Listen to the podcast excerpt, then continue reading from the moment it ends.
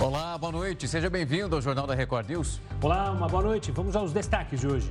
Brasileiros lotam a fila virtual para conferir o serviço de dinheiro esquecido disponibilizado pelo Banco Central. Ao menos 11 advogados deixam a defesa do ex-secretário de Segurança Pública do Distrito Federal, Anderson Torres. Agora, somente Rodrigo Roca atua no caso. Governo retoma editais do Mais Médicos e profissionais devem se apresentar até o dia 15 de março. Ministro das Relações Exteriores da China afirma que Estados Unidos precisam mudar de postura para evitar um confronto militar. A Agência Espacial Japonesa ordena a autodestruição de um foguete depois de uma falha no motor durante o lançamento. E ainda, Meta planeja nova rodada de demissões para esta semana, após resultados financeiros ficarem abaixo do esperado.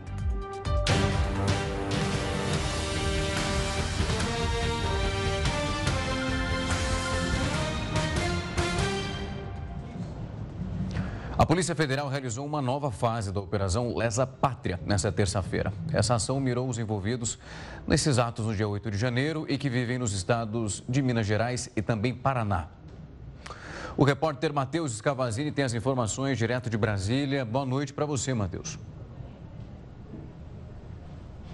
Boa noite, Rafael, Gustavo, boa noite a todos. Foram expedidos no total oito mandados de busca e apreensão e três de prisão. E a operação acontece nos estados de Minas Gerais e Paraná. De acordo com a Polícia Federal, essas pessoas são suspeitas de crime como, com, como o atentado ao Estado Democrático de Direito, golpe de Estado, associação criminosa e incitação ao crime.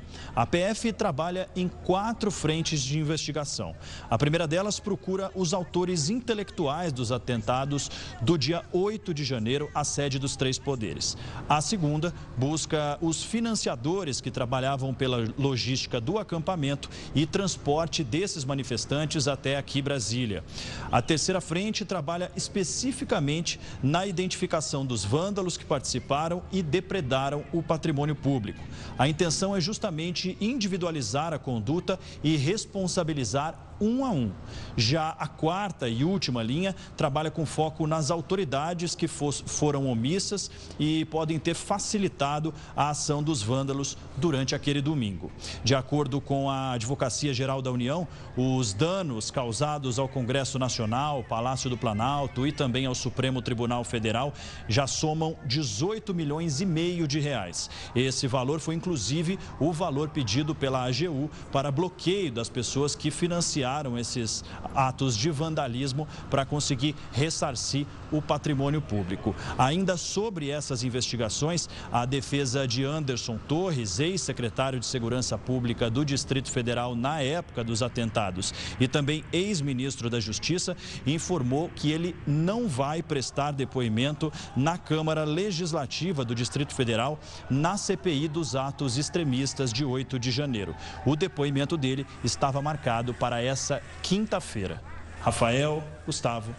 Tá certo. Obrigado, Matheus. Uma ótima noite e até amanhã. E olha, ainda ligado a esse assunto, pelo menos 11 advogados de Anderson Torres deixaram a defesa do ex-secretário de Segurança Pública do Distrito Federal. O motivo da saída não foi informado e a banca de advogados comunicou a medida ao Supremo Tribunal Federal. Ainda nesta terça-feira, a defesa de Torres informou que ele não vai prestar depoimentos na CPI que investiga os atos extremistas do dia 8 de janeiro. A previsão era que ele fosse ouvido na próxima quinta-feira. O depoimento do ex-secretário de Segurança Pública foi autorizado por Alexandre de Moraes. O ministro do Supremo Tribunal Federal também decidiu que Torres poderia ficar em silêncio durante o depoimento, mas que ele teria o direito de escolher comparecer ou não à oitiva. A Procuradoria da Câmara Legislativa do Distrito Federal disse que vai recorrer da decisão do ministro. O sistema que permite o saque do aquele dinheiro esquecido em contas começou a funcionar já nessa terça-feira e o pessoal começou já a vasculhar por ali. O Banco Central liberou nessa terça-feira o acesso aos sistemas de valores a receber, que é a plataforma oficial do Banco Central que permite o pedido de resgate do dinheiro esquecido em bancos. 38 milhões de pessoas físicas 2 milhões de pessoas jurídicas têm direito ao resgate, de um total de 6 bilhões de reais. Isso segundo ao Banco Central. A consulta ao sistema estava disponível desde o dia 28 de fevereiro para as pessoas que pudessem descobrir se havia algum valor esquecido. Para o resgate desse valor, é preciso acessar o sistema e fazer login com a conta do gov.br. Para empresas, Devido ao sigilo bancário, a conta do gov.br precisa ser nível prata ou ouro. E para a pessoa jurídica, a conta deve ter CNPJ vinculado. O pedido de devolução do dinheiro é feito diretamente pelo sistema, através de uma chave Pix informada no momento da solicitação. Caso o pedido não consiga ser feito pela plataforma, será preciso entrar em contato com a instituição financeira para verificar como a devolução pode ser feita. E nesse primeiro dia, os correntistas precisaram de muita paciência. Pela manhã, a fila para entrar no sistema chegou a duas horas, mas agora à noite está em torno de três minutos. A operadora de viagens CVC informou que está mantendo negociações para reestruturar a dívida que a companhia possui. Apesar do comunicado, a CVC negou que já tenha chegado a um acordo, segundo resposta a questionamentos da Comissão de Valores Mobiliários. Na véspera, as ações da CVC fecharam em alta de mais de 19%, em um dia positivo para o setor de turismo e viagens aéreas. A decisão do STF sobre a base de cálculo do ICMS pode aumentar a energia em pelo menos três estados e no Distrito Federal.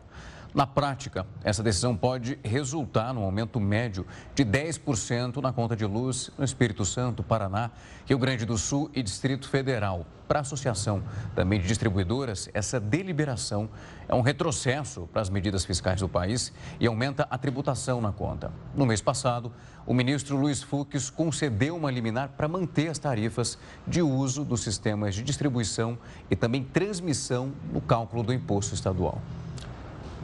Para analisar e explicar para a gente a decisão do Supremo Tribunal Federal em relação ao cálculo do ICMS, o Wagner Ferreira está aqui com a gente. Ele é diretor institucional e jurídico da Associação Brasileira de Distribuidores de Energia Elétrica. Boa noite, Wagner. Obrigado pela participação aqui conosco no Jornal da Record News. Primeiro, eu queria que você explicasse o que acontecia antes e o que vai acontecer depois dessa decisão do Supremo Tribunal Federal. Por que esse aumento ele é provocado por quê? Que cálculo que agora é diferente? Boa noite. Para a gente é uma grande honra participar desse momento com vocês. Essa é uma decisão que tem um reflexo para a sociedade que é muito grande e a gente precisa compreender bem o, o que essa decisão judicial significa. É, quando o Congresso Nacional estabeleceu a Lei Complementar 194, ela identificou que havia um excesso de tributação sobre a energia elétrica. E a gente precisa observar que a energia elétrica ele perpassa a economia sob várias dimensões. A gente não consegue pensar em desenvolvimento, em prosperidade, em indústria, em qualidade de vida, sem que a gente pense na energia elétrica nas nossas casas, nos nossos negócios.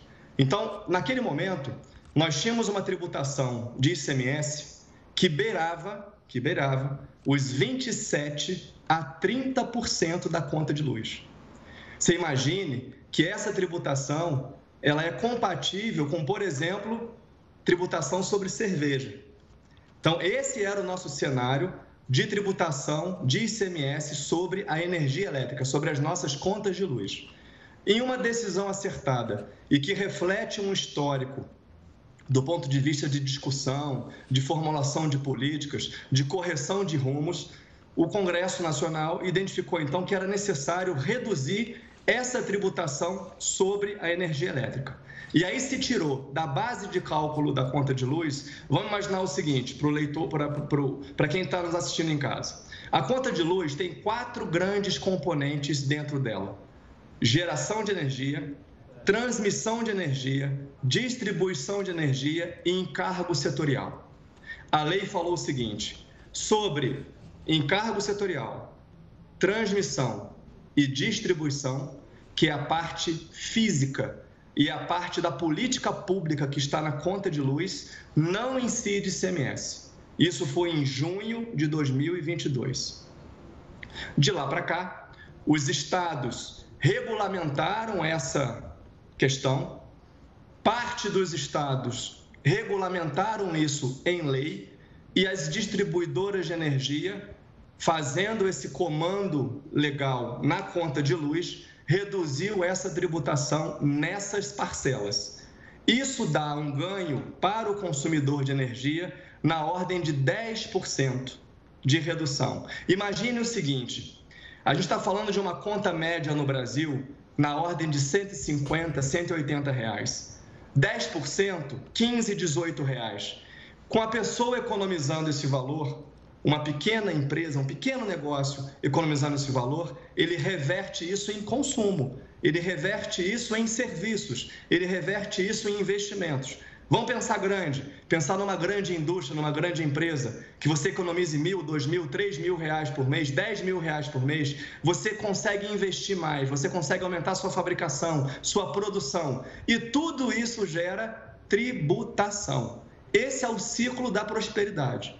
E é por isso que o STF agora ele dá um passo atrás, porque ele entendeu que essa redução que foi feita pelo é, Congresso nessa parcela era inconstitucional.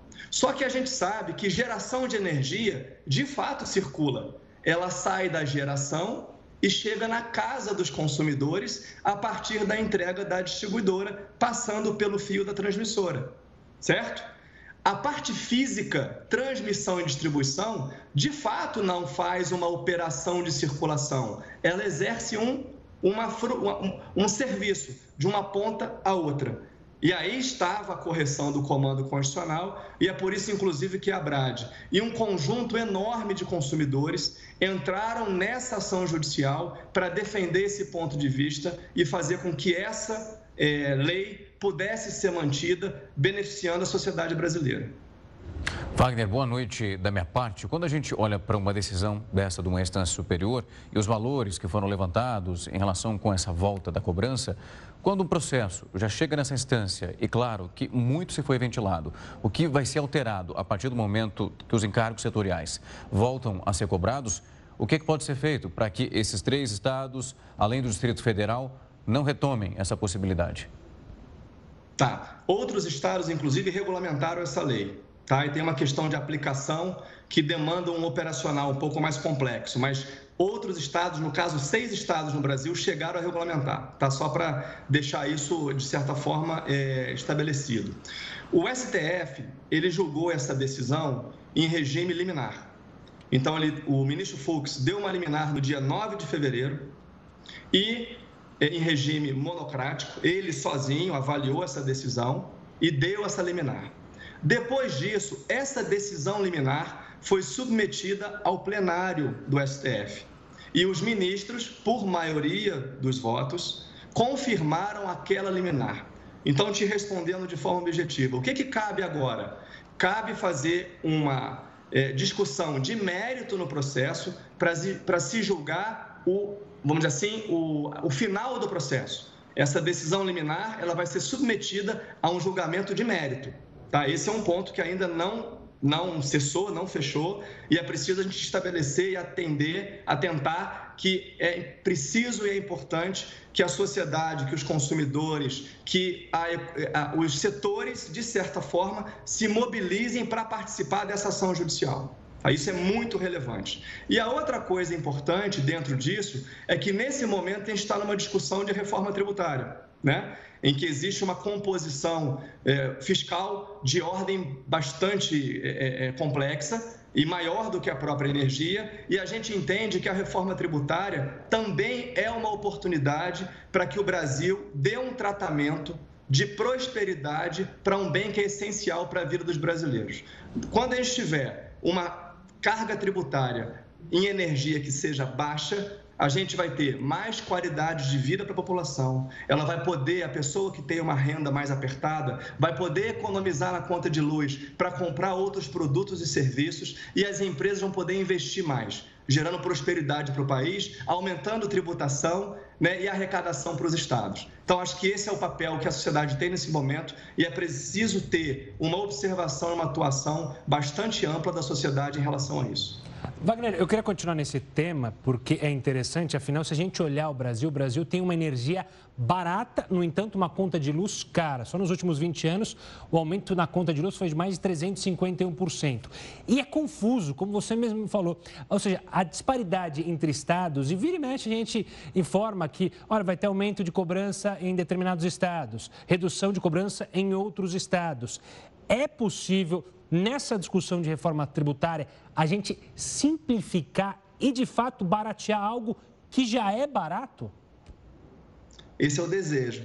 É para isso que a gente trabalha muito no dia a dia, no Congresso Nacional, no Executivo, levando essa avaliação, e não é uma avaliação das distribuidoras de energia apenas.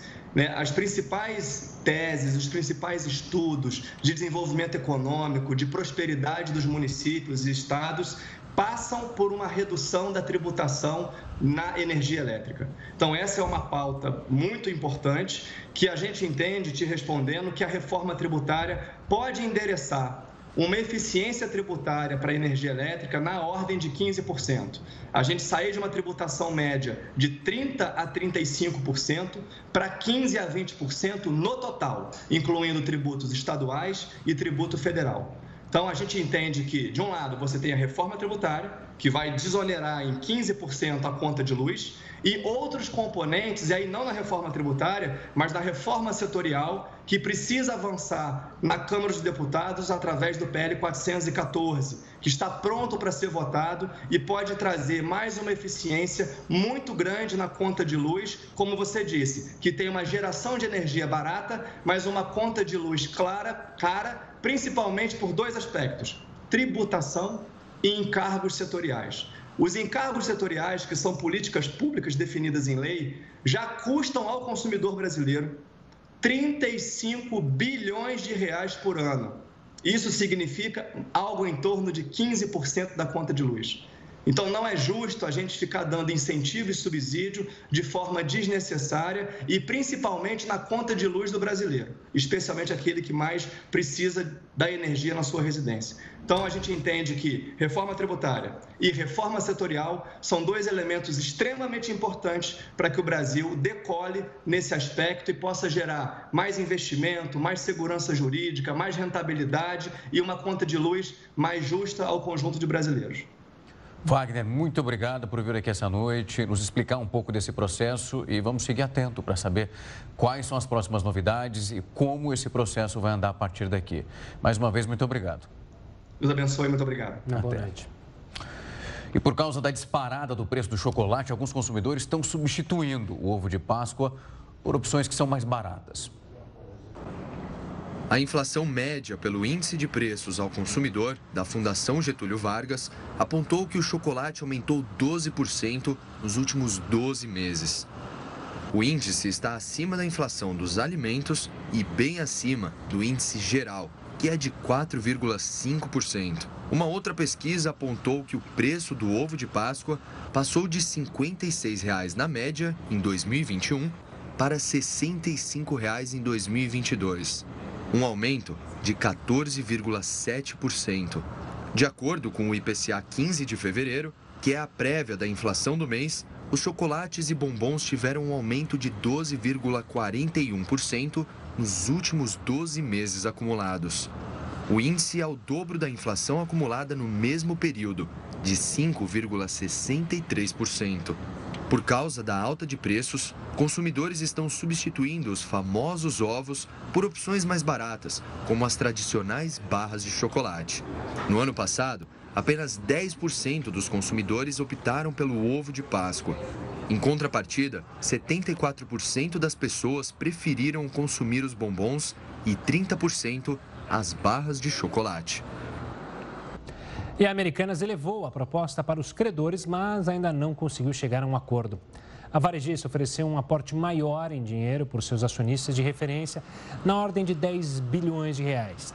No mês passado, a empresa já havia proposto uma injeção de capital em dinheiro de 7 bilhões de reais. Na ocasião, a oferta também havia sido negada.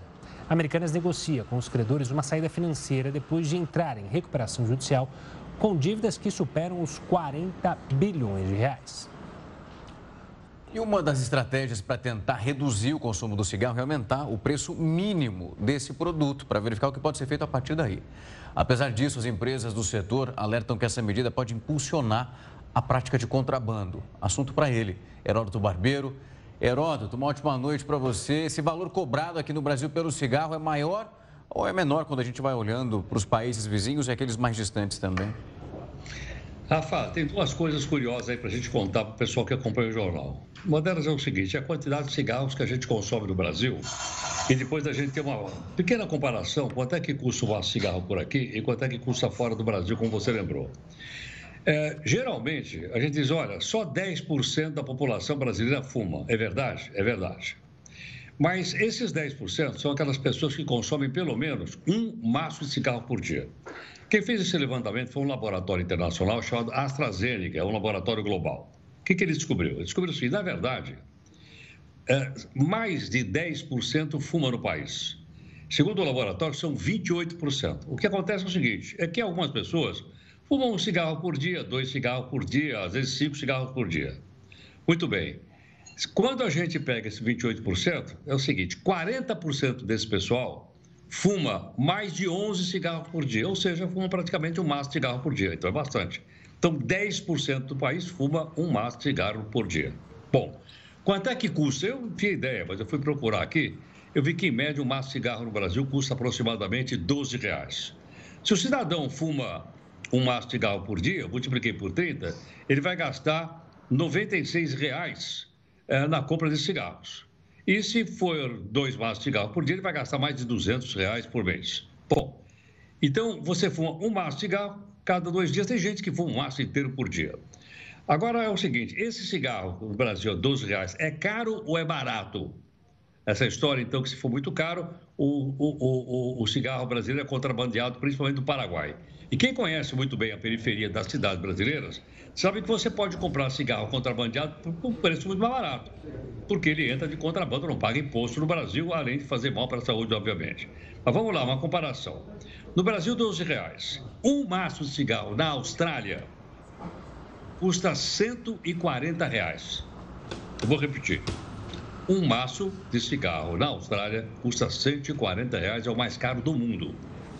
Se você sair da Austrália e for para Nova Zelândia, que é ali pertinho, um maço de cigarro lá custa 120 reais uh, cada maço de cigarro. Se você vier para a Europa, aonde também tem alguns países que fumam bastante, é o caso, por exemplo, da Espanha, fuma muito. Mas se for você for para a Irlanda, onde vai muito brasileiro, um maço de cigarro custa 82 reais. Bom, mas e a terra do Malboro? Lembram deles ou não? Que tinha aquele cavaleiro e tal, tocava aquela musiquinha do Oeste. Nos Estados Unidos, o de cigarro mais barato custa 37 reais. Então faz a comparação. No Brasil é 12, nos Estados Unidos é 37, na Austrália é 140 reais o único maço de cigarro. Portanto, o cigarro no Brasil é um dos cinco mais baratos do mundo. Vou repetir. O cigarro aqui, é esse que paga imposto, ele é um dos cinco mais baratos. Entre 100 países, nós estamos então, entre os cinco países mais baratos. Agora, se você me dizer, bom, qual é o campeão do mais baratinho dos cigarros? É aquele vendido na Turquia. Você tem uma ideia? Da Turquia, um maço de cigarro custa R$ 1,80. Então você compra em Istambul, ou em Ankara, que é a capital da Turquia, um maço de cigarro por R$ 1,80 o que é realmente muito barato estimula a população a fumar muito, e fuma muito também na Turquia. Agora, tem um detalhe interessante, que é o seguinte, primeiro a saúde, depois é a grana, e terceiro é o resíduo do cigarro. É aquela maravilhosa bituca que a gente vê jogada em tudo quanto é lugar. Eu moro perto de um hospital, por exemplo, passo na porta do hospital e tem um monte de bituca jogada ali no chão na porta do hospital. Eu não devia jogar lugar nenhum. Mas na porta do hospital, você imagina o seguinte: a pessoa sai de dentro do hospital, às vezes ele é paciente, ou está acompanhando alguém, às vezes ele é funcionário, vem para a rua para fumar, porque são pessoas dependentes de cigarro. Só que é o seguinte: quando você joga uma bituca de cigarro na rua, tem uma multa aqui em São Paulo. A multa é jogar uma bituca de cigarro na rua, multa aqui em São Paulo é 500 reais. Dá para comprar mais de 10 maços de cigarro. Agora eu pergunto a vocês o seguinte: vocês já ouviram falar que, que alguém foi multado em São Paulo porque jogou uma bituca de cigarro na rua? Eu nunca ouvi falar isso. Aliás, nem sabia, sinceramente, que tinha uma multa de 500 reais. Então, se eu conto aí na porta do, do hospital, ia dar uma grana preta de multa, tal a quantidade de pituca de cigarro jogada no chão. Agora, vamos dar outro exemplo. Se você for para Singapura, bom, Singapura é o seguinte: se você jogar uma bituca de cigarro na rua, você vai pagar uma multa violenta. Eu tenho uma ideia? Teve um cidadão lá na Singapura que ele fumava e jogava a bituca pela janela. E a câmera da prefeitura da, da cidade, uma cidade-estado, eles, eles, eles filmaram, ele jogou 34 bitucas pela janela e foi multado em 75 mil reais. Uma única pessoa, porque jogou bituca de cigarro pela janela, 34 bitucas, somaram, deu uma multazinha de 75 mil reais. E mais, não é só isso não. O cidadão que é multado lá em Singapura porque joga uma bituca na rua, ele é obrigado a fazer uma limpeza na rua, trabalhar na rua durante cinco horas limpando a rua, varrendo a rua. E mais, ele tem que botar um jaleco. E nesse jaleco está escrito o seguinte: ordem de trabalho corretivo. Durante cinco horas ele bota o jaleco, todo mundo fica sabendo, pois isso aí é, é um porcolino, né? E ele então está varrendo a rua. Então você veja que interessante. É a questão da saúde, é a questão do imposto, e aí vem o contrabando. E terceiro vem então essa questão da, das bitucas que são jogadas por tudo quanto é lugar que a gente vê por aí. São milhões, milhões de Eu nem fui saber quanto, leva, quanto tempo leva uma bituca dessa para desaparecer na natureza. Não valeria a pena. Mas eu acho que esses dois dados, eles dão uma ideia para a gente do que é que o cigarro é capaz de fazer com a sociedade em geral. E 12 reais, volto a repetir, é um dos cinco preços mais baratos do mundo. Pergunto a vocês, isso estimula ou não a pessoa fumar? Ah, estimula, né? E eu só queria fazer uma ressalva que tem uma bituca, ou melhor, um bituca que esse sim eu adoro. Eu e César Holanda e a mãe dele, que eu também sei que adora o Bituca, o mestre Milton Nascimento, que é bom lembrar, o Bituca não é porque ele fumava, não, é porque ele fazia muito bico quanto criança. Mas, enfim, né, Heroto, é, é, talvez aumentar imposto, porque é bom lembrar que você falou o gasto com a limpeza, mas também tem o gasto da saúde pública, porque, obviamente, o fumo provoca doenças. E isso vai parar, obviamente, no gasto com é, o SUS que a gente tem que gastar para salvar vidas. Então também tem tudo isso englobado, né? A economia, você puxa uma coisa e vai puxando várias outras. É, vai parar, por exemplo, no sistema único, quem banca é quem não fuma. Exato. Quem não fuma, banca quem fuma. Agora tem um detalhe aí também interessante, que é o seguinte, é o fato de que é, o cigarro, ele tem uma taxação muito grande de imposto no Brasil. Salvo engano, é mais de 70% de imposto. 83, então, se você pegar os reais nosso editor-chefe estava lembrando, bate ali 83%. Alto a beça. Como, é, como, é que é, como é que é, Rafa? 83% nosso editor-chefe estava lembrando. não sabia. Eu, eu supunha mais de, mais de 70, 83. Então, por aí, Rafa, você veja que é muito barato o cigarro. Se você tirar o Exato. imposto, você cobrar, vai ser vendido por 2, 3 reais. É o preço da Turquia. Agora, é o seguinte, ah, talvez fosse o caso de aumentar ainda mais o imposto em cima do cigarro para poder bancar o Sistema Único de Saúde. Por quê? Porque a gente sabe que, principalmente, eu até conversei com o cidadão hoje, ele estava dizendo, eu falei para ele de câncer de pulmão, ele falou, não, câncer de pulmão é um deles. Tem câncer de boca, câncer de, câncer de laringe, câncer, de, câncer na língua, provocados. E aí a pessoa corre para, para, o centro de saúde. E as empresas de cigarro não entram para cobrir esse gasto que elas acabam provocando para as pessoas fumando. O fato é o seguinte, o fato é que é, cada vez é mais difícil comprar, é verdade, a publicidade está muito, muito restrita. Não é mais aquela história que eu falei agora há pouco do cara cavalgando no oeste americano. Lembra do Malboro ou não? Opa! Ela é assobiando, depois aquele cara morreu de câncer no pulmão. Exato, não é tanto sério, ele morreu de câncer no pulmão. Uhum. Tá? E nós temos, inclusive, outros aí sofrendo a mesma coisa. Agora, é, eu acho que a questão é, primeiro, educação, fundamental, e segundo, aumentar o preço. Você fazer o contrabando. Para isso existe na fronteira a Polícia Federal para impedir que esse contrabando venha principalmente do nosso vizinho aí, o Paraguai. Boa, Heroto. E ficar de olho também na propaganda que eles estão não fazendo na televisão, mas entre os jovens com o cigarro eletrônico. Isso está incentivando e pode aumentar o número de fumantes aqui no Brasil. Mas a gente segue para falar sobre isso em outra oportunidade. Heroto, uma ótima noite. A gente se fala amanhã. Até mais, gente. Obrigado. Até. O governo Lula retomou editais do Mais Médicos e profissionais iniciaram já a atividade. O Ministério da Saúde retomou dois editais abandonados pelo último governo por deficiência de orçamento. Os ciclos 26 e 27 foram relançados após recomposição das verbas. E o orçamento de 1,7 bilhão de reais solicitado foi restabelecido. O 26º ciclo disponibilizou 152 vagas para 31 dos 34 distritos sanitários especiais indígenas. De acordo com a ministra Nízia Trindade, o território Yanomami, nos estados de Roraima e Amazônia, receberá 19 profissionais. E o início das atividades está previsto para 14 de março.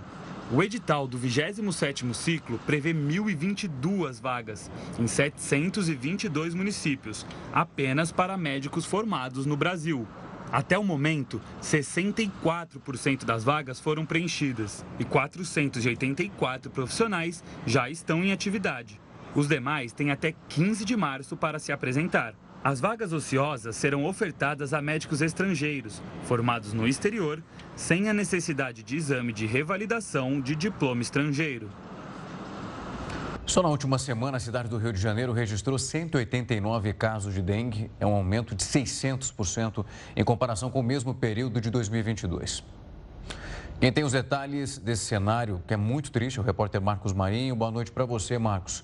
O resultado, então, da semana passada, o município já está somando mais de 1.800 contaminações. Esse ano, é isso mesmo? Oi, Gustavo. Oi, Rafael. Boa noite para vocês e para todos que nos acompanham aqui na Record News. Já são 1.858 casos, mais de mil por cento do que o registrado em 2022. Em 2022 foram apenas 160 infecções. E agora os casos de dengue explodiram, principalmente aqui na zona oeste do Rio de Janeiro, que também é uma das regiões mais pobres da capital fluminense. A prefeitura, portanto, decidiu fazer campanhas de conscientização. O o centro epidemiológico da cidade começou a fazer campanhas para incentivar as pessoas e orientar as pessoas, os moradores, a não deixarem água parada, que é o principal ponto de proliferação do mosquito Aedes aegypti. Mosquito que, além da dengue, também transmite a zika e a chikungunya. Lembrando que a Anvisa, Agência Nacional de Vigilância Sanitária, aprovou o uso de uma vacina contra a dengue. Essa vacina agora deve ser aplicada em pessoas com idades entre 4 e 60 anos. Ela pode ser aplicada em pessoas que já tiveram e também em pessoas que nunca foram contaminadas com a dengue. Portanto, é preciso tomar cuidado. Os casos subiram muito aqui no Rio de Janeiro. E, claro, todo mundo precisa fazer aquele dever de casa, não deixar água parada, que é o principal foco de proliferação do mosquito Aedes aegypti. Eu volto com vocês aí no estúdio. Boa, Marcos. Uma ótima noite. E olha, ainda falando de Anvisa, ela suspendeu a autorização emergencial para uso de medicamento contra a Covid-19. A decisão aconteceu nesta terça-feira e foi tomada por unanimidade pela diretoria colegiada. A Anvisa optou pela suspensão temporária do Evusheld, porque dados apresentados pela AstraZeneca mostraram uma queda na eficácia contra as variantes de preocupação do coronavírus. O medicamento tinha sido aprovado para uso emergencial em fevereiro do ano passado. O remédio composto por dois anticorpos era indicado como prevenção à doença e tratamento em casos leves de coronavírus, com foco em pacientes de maior risco de agravamento do quadro clínico. A decisão da Anvisa também prevê que, caso ainda tenham lotes em circulação, a AstraZeneca deve informar os profissionais de saúde sobre a ineficácia do remédio para determinadas cepas. O embargo é válido válido até que a farmacêutica apresente dados que comprovem a capacidade de proteção contra a variante Omicron. No início do ano, os Estados Unidos também vetaram o uso do Evusheld, com a justificativa de que ele não neutraliza as subvariantes da Omicron. Na ocasião, a AstraZeneca afirmou que está trabalhando em uma medicação capaz de atuar contra as novas cepas e também com a prevenção da doença. O ministro do STF, Ricardo Lewandowski, determinou a transferência do médico Roger Abdelmaci do presídio de Tremembé para o Hospital Penitenciário de São Paulo. E segundo o magistrado, o motivo dessa transferência são os problemas de saúde de Abdelmaci, de 79 anos. Ele está preso desde 2014, depois da condenação por estupro de pelo menos 37 pacientes. A defesa de Roger, pelo menos nesse momento, já tinha feito um pedido de prisão domiciliar em julho do ano passado que foi negado pelo Tribunal de Justiça de São Paulo. Agora, segundo o Supremo, não há perigo de fuga. E um incêndio atingiu um shopping e deixou diversos feridos em São Luís, no Maranhão. Pelo menos 12 pessoas ficaram feridas. O Corpo de Bombeiros informou que as chamas começaram no fim da tarde de hoje em um projetor das salas de cinema do shopping. Rapidamente, o fogo se espalhou e a fumaça tomou conta do local. A corporação disse que o incêndio já foi controlado e todas as pessoas já deixaram o shopping. De acordo com a corporação, até o momento não é possível determinar as causas do incêndio. As inscrições para o Fundo de Financiamento Estudantil, famoso FIES, começaram hoje. Você confere os detalhes em instantes aqui no Jornal da Record News. Estamos de volta com o Jornal da Record News para falar das inscrições do Fundo de Financiamento Estudantil FIES, que começaram nesta terça-feira.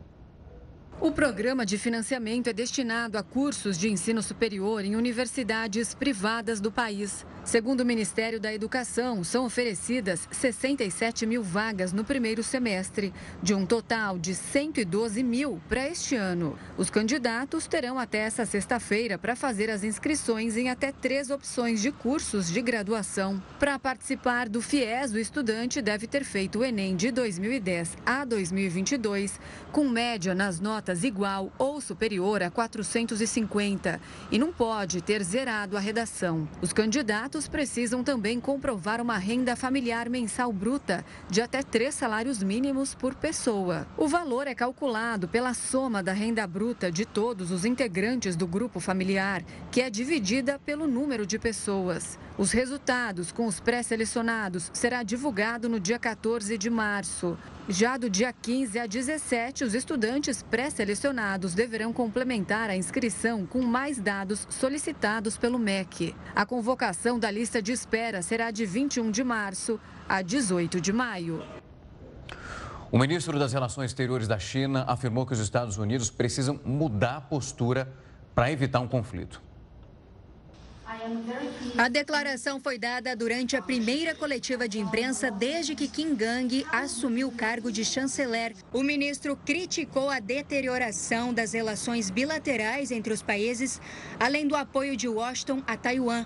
Para ele, as visões dos Estados Unidos sobre a China estão distorcidas e que isso resulta em uma política irracional. O ministro ainda elevou o tom e afirmou que se os americanos não mudarem de postura, um conflito vai ocorrer. Se os Estados Unidos não pisarem no freio e continuarem acelerando no caminho errado, nenhuma barreira poderá impedir o descarrilamento. Certamente haverá conflitos e confrontos. Quem vai arcar com as consequências catastróficas? Essa competição é uma aposta imprudente. E o que está em jogo são os interesses fundamentais dos dois povos e o futuro da humanidade. Naturalmente, a China se opõe firmemente a isso.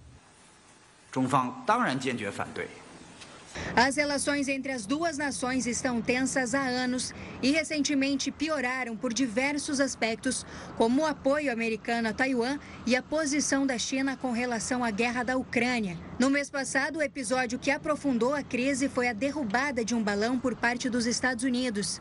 Washington diz que o objeto era usado para espionagem, enquanto Pequim afirma que o balão era para coletar dados meteorológicos e que foi desviado acidentalmente para espaço norte-americano.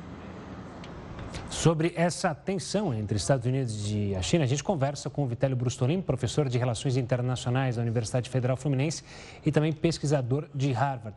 Professor, uma boa noite. Obrigado mais uma vez pela participação aqui conosco. Na reportagem, a gente citou algumas das rusgas que têm provocado essa tensão.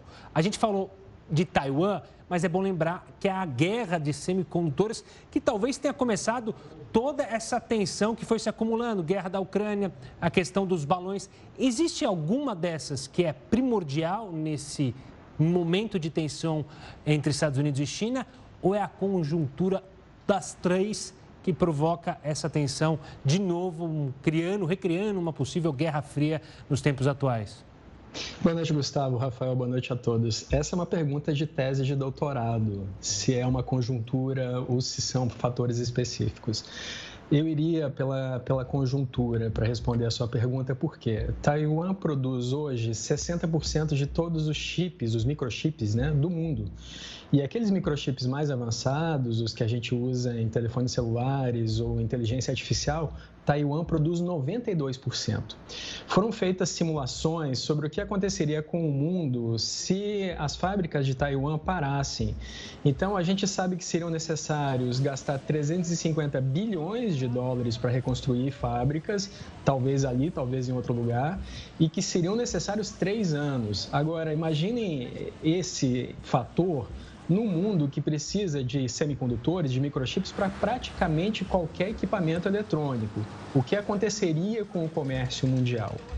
Agora, veja só, a sua pergunta, ela leva a um contexto mais complexo, porque as declarações do novo ministro das Relações Exteriores de, de, da China, né, é, o, o Qin Gang, né, o nome dele é com Q, mas é lido com, com som de X, é, ele era embaixador chinês é, nos Estados Unidos e ele voltou para a China. Ele tomou posse no final de dezembro do ano passado. Essa foi a primeira vez que ele fez uma declaração pública. E ele foi muito duro. O Xi Jinping já tinha feito declarações fortes hoje sobre os Estados Unidos. O tom está é, cada vez é, pior nas relações entre os dois países. Aí, nesse contexto, tem a questão dos microchips, tem a questão geopolítica de Taiwan, que, se vocês quiserem, a gente pode aprofundar um pouquinho, explicar a origem dessa crise, o que é Taiwan, afinal de contas, e como é reconhecido no contexto internacional. E existe a questão recente dos balões de espionagem chineses que foram derrubados nos Estados Unidos e que o próprio Xinjiang é, disse que foi um exagero dos Estados Unidos e isso fez com que os dois países cortassem linhas de comunicação diplomática em várias esferas, acirrou, portanto, o, o clima é, de competição entre os dois, que pode se tornar um clima de conflito. Professor, boa noite da minha parte. Quando a gente olha essas tensões, a gente passou pelos episódios envolvendo o balão que foi anunciado pelos Estados Unidos como de espionagem. Depois nós acompanhamos durante esse mais de um ano de guerra na Ucrânia como esses dois polos foram se movimentando dentro das perspectivas que eram adotadas. Só que depois, como o senhor também lembrou muito bem, o que Xi Jinping disse, agora temos o ministro mais uma vez uma fala dura, dizendo que é preciso esperar uma mudança de rota por parte dos Estados Unidos.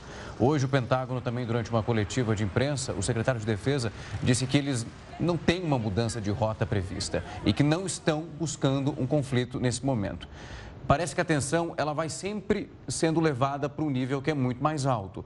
E nenhuma das partes, pelo menos, como disse o próprio ministro chinês, essa mudança de rota parece ser palpável.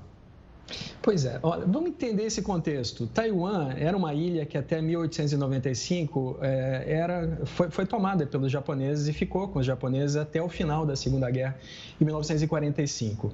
Ali, a China fazia parte da coalizão que combateu o eixo, formado pelo, pelos nazistas, pelos japoneses estavam do lado do eixo, a Itália depois mudou de lado.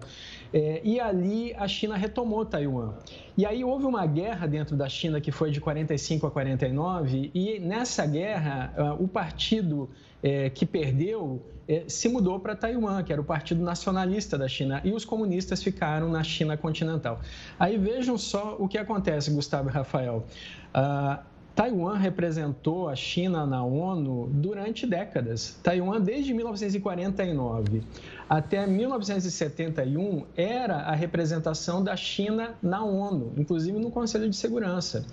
Mas aí, em 69, os Estados Unidos tinham um problema com a então União Soviética, e eles se reaproximaram da China, que também tinha esse problema, é, e aí os Estados Unidos, Estados Unidos passaram a reconhecer Taiwan como um território chinês, ou seja, é reconhecido como território chinês.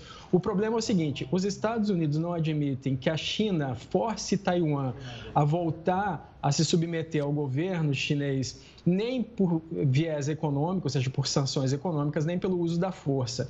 Ou seja, existe uma ambiguidade estratégica, que é o nome dessa política. Por um lado, os Estados Unidos fornecem armas para Taiwan, são armas defensivas. Agora, há poucos dias foi fornecido um pacote de 600 milhões de dólares para mísseis ar-ar, né, de avião contra avião, e mísseis anti-radiação, que são mísseis contra radar. No final do ano passado foram fornecidas armas anti-tanque. O argumento dos Estados Unidos é que as armas não são para Taiwan atacar a China, que seria inviável. Né? Taiwan é 260 vezes menor que a China. A China tem um bilhão e meio de pessoas, Taiwan tem 24 milhões. Mas sim para dissuadir a China de atacar Taiwan, ou seja, seriam armas defensivas. E aí a comparação que o ministro das Relações Exteriores de, da China fez hoje, o Xingang, ele disse: olha, por que, que a gente não pode fornecer armas para a Rússia se os Estados Unidos fornecem armas para Taiwan? Pois é, existe uma diferença. A diferença é que essas armas que, que os Estados Unidos fornecem é para que a China não ataque Taiwan. o fornecimento de armas da China para a Rússia seria exatamente usado para agredir a Ucrânia. Então, não são coisas que se comparem. Mas esse é um jogo em, em que não há inocentes, não há nem bons e nem maus. São as relações internacionais. Os países agem por interesse. Por falar nesse interesse, professor, é obviamente que a gente imaginar uma guerra entre duas potências nucleares é imaginar o fim do mundo. Então, não imagino que passe realmente pela cabeça desses líderes uma guerra. Mas há uma guerra de interesses, como o senhor mencionou. Se a gente continuar nos chips, a gente pode citar até o interesse americano em que o Brasil produza semicondutores. Ah, membros da Casa Branca estiveram aqui de alto é, comando para incentivar o Brasil a entrar nessa questão, a produzir semicondutores. Ou seja, a gente vê a China não com semicondutores, mas flertando justamente com essa aproximação à Rússia. É cada vez mais claro que essas duas grandes superpotências vão se encaminhar para buscar aliados geopolíticos e econômicos para tentar sufocar um a economia do outro? Sim, Gustavo. Isso seria interessante para o Brasil, produzir semicondutores. Aliás, o Brasil tinha uma fábrica, em 2021 ela teve problemas, foi fechado. Existe uma conversa sobre se ela seria reaberta ou não. Agora, não é fácil produzir semicondutores. O Japão, por exemplo, tentou e não conseguiu é, é, existem barreiras de entrada, o maquinário é difícil, existe o know-how, né, como fazer. Muitos semicondutores não são patenteados justamente para que não seja entregue, não seja entregue a propriedade intelectual, para que outros possam fazer. Então, 20 anos atrás, por exemplo, o Bill Gates já elogiava Taiwan por produzir semicondutores. 20 anos depois, nós temos um problema geopolítico com Taiwan e o centro desse problema são os semicondutores. Ah, sobre o cenário de guerra, foi feita uma simulação do, do, Centro de Estudos Estratégicos Internacionais. Essa simulação levou meses. Fizeram 24 cenários de guerra da China atacando Taiwan. Sem a ajuda do Japão para os Estados Unidos ajudarem Taiwan, não adianta nem os Estados Unidos entrarem, porque seria uma guerra perdida. A China tomaria Taiwan em três meses. Mas com a ajuda do Japão, os Estados Unidos, o Japão e Taiwan conseguiriam repelir uma, uma potencial ofensiva da China contra Taiwan. Lembrando que Taiwan está a 200 quilômetros da costa, então seria uma operação anfíbia da China é, conseguiria repelir, mas seriam perdidos cerca de 900 aviões, dezenas de navios e dezenas de milhares de vidas. Isso para os dois lados. Então, é, não é algo que interesse a ninguém. Professor, está cheio de perguntas, mas o tempo passa voando. Tem mais aqui uma listinha de, de questões que a gente sempre quer abordar, mas hoje o tempo já está passando depressa demais. Eu queria muito agradecer o tempo e a disponibilidade para vir aqui e conversar conosco nessa noite. Sempre um prazer. Um abraço Até. a todos. Um abraço, professor. E os protestos contra a reforma da Previdência levaram mais de um milhão de pessoas às ruas na França. Os caminhoneiros e coletores de lixo se uniram contra a proposta de alterar a Previdência. Os sindicatos tentam reforçar uma, forçar, melhor dizendo, uma reviravolta nesse projeto. O texto prevê o aumento em dois anos para que os trabalhadores possam se aposentar. A justificativa é que o sistema previdenciário pode entrar em déficit por causa do envelhecimento da população e o aumento da expectativa de vida. Esse é o sexto dia de paralisação desde janeiro e esses atos foram marcados por brigas esporádicas, como você está vendo, e o uso de gás lacrimogênio por parte da polícia contra os manifestantes. Esse foi o maior ato contra uma reforma em mais de 30 anos no país. O governo francês espera que o parlamento aprove a reforma ainda este mês. A Agência Espacial Japonesa ordena autodestruição de foguete após falha em motor. O Jornal da Record News volta já. O Jornal da Record News está de volta para falar que a Agência Espacial Japonesa precisou ordenar a autodestruição de um foguete, depois que o lançamento deu errado. O foguete H3 foi intencionalmente destruído poucos minutos depois da decolagem na manhã desta terça-feira. A decisão da agência espacial ocorreu porque houve um problema na ignição durante o segundo estágio do lançamento. O foguete carregava um satélite de observação terrestre. O dispositivo seria usado para coleta de dados para resposta a desastres e criação de mapas. Em uma entrevista coletiva, o diretor da agência espacial japonesa pediu desculpas pelo pelo erro e afirmou que vai investigar os problemas. É, Como chefe da agência responsável pelo lançamento, levo minha responsabilidade muito a sério. mas primeiro gostaria de fazer todos os esforços para investigar a causa e restaurar a confiabilidade do foguete. Acredito que essa é a minha responsabilidade.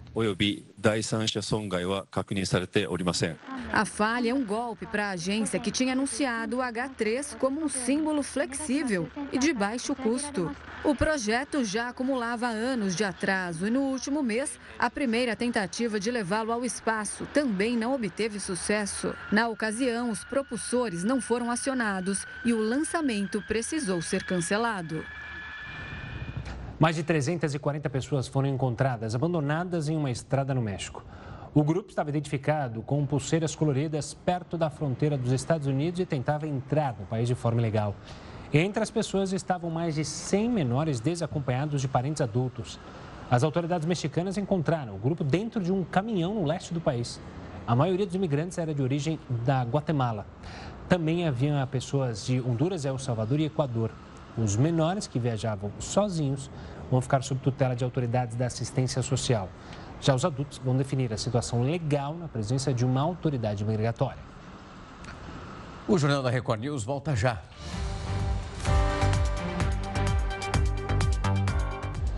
A imprensa norte-americana divulgou que a Meta planeja demitir milhares de funcionários, isso ainda essa semana. A nova rodada, então, de desligamentos da controladora do Facebook está sendo impulsionada por metas financeiras. Em novembro, então, de 2022, a empresa dispensou mais de 11 mil trabalhadores. O corte ele está entre os maiores realizados no ano passado por uma empresa nos Estados Unidos. No mês passado, por exemplo, o Washington Post publicou que a meta planejava cortar empregos.